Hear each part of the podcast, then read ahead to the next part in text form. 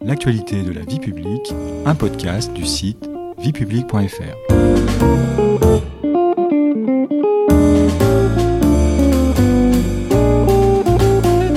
Bonjour à tous, bonjour Patrice. Bonjour Stéphanie.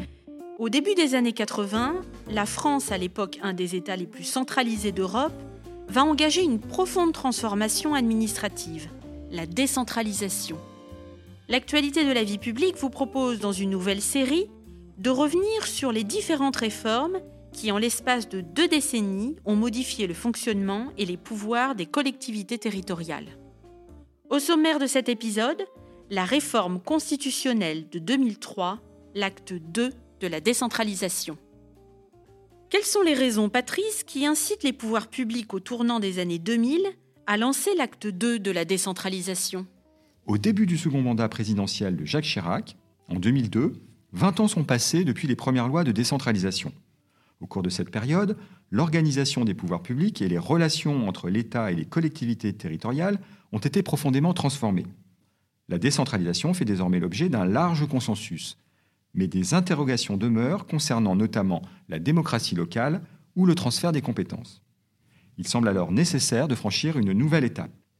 C'est Jean-Pierre Raffarin, nommé Premier ministre par Jacques Chirac après sa réélection, qui va être l'initiateur de ce nouvel acte de la décentralisation. Et ce nouvel acte va se traduire par le lancement d'une réforme très importante qui marque en quelque sorte, pourrait-on dire, l'apogée du processus de décentralisation en France. Oui, Stéphanie, cette réforme est en effet très importante, puisqu'il s'agit d'une réforme constitutionnelle qui va actualiser la Constitution de 1958 et poser de nouveaux principes. Plus précisément, cette loi constitutionnelle du 28 mars 2003 modifie le titre 12 de la Constitution, qui est consacré aux collectivités territoriales, et introduit à l'article 1er un changement majeur en posant le principe de l'organisation décentralisée de la République. Cette loi adoptée en 2003 va permettre des évolutions juridiques et statutaires que la Constitution de 58, dans sa rédaction initiale, interdisait, n'est-ce pas Patrice?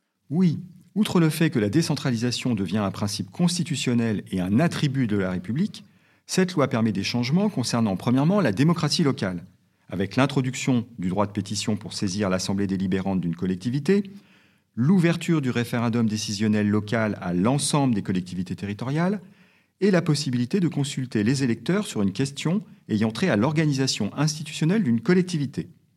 Deuxièmement, concernant le transfert des compétences entre l'État et les collectivités territoriales.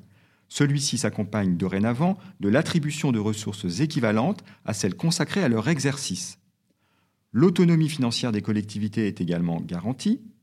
La loi prévoit aussi la mise en place d'un système de péréquation afin de corriger les inégalités de ressources entre collectivités.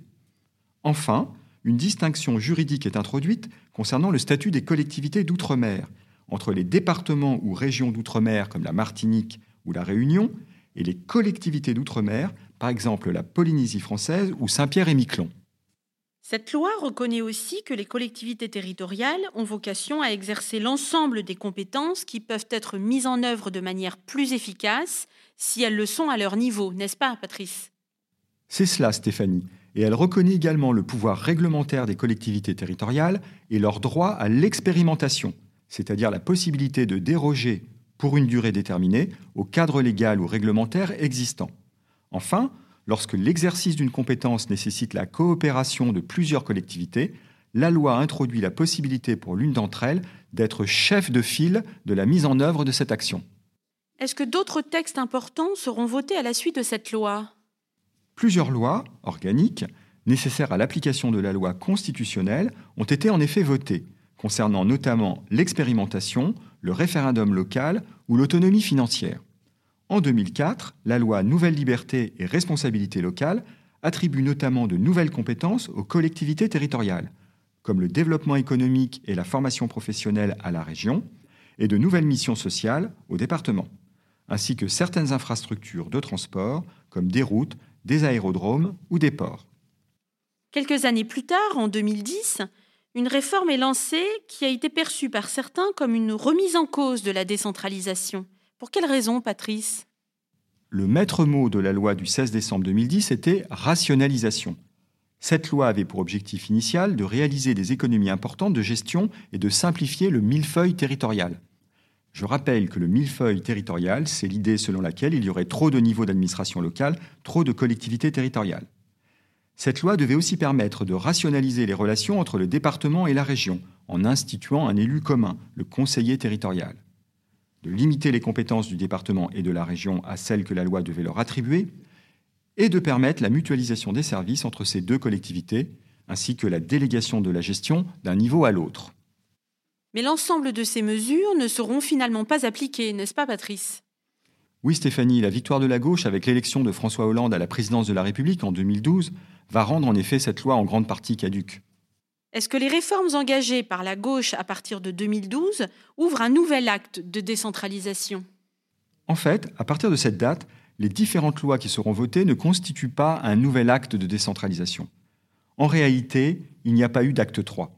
Il s'agit davantage de réformes territoriales qui s'inscrivent dans un processus plus global de modernisation de l'action publique locale, de réorganisation institutionnelle des collectivités territoriales et plus généralement de réforme de l'État. L'activité législative a pourtant été intense au cours de la dernière décennie.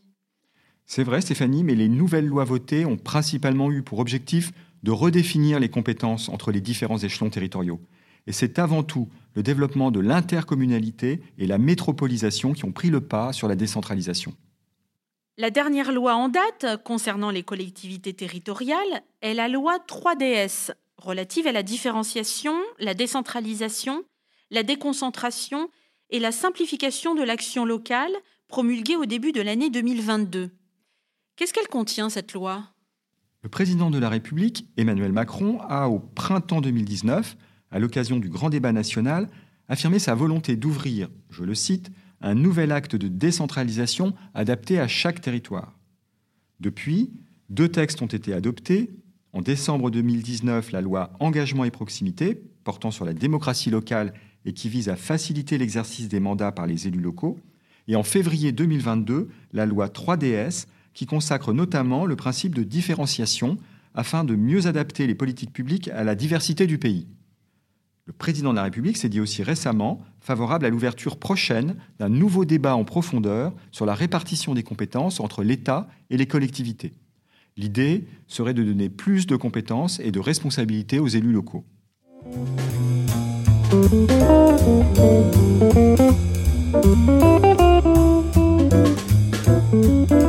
Merci beaucoup Patrice.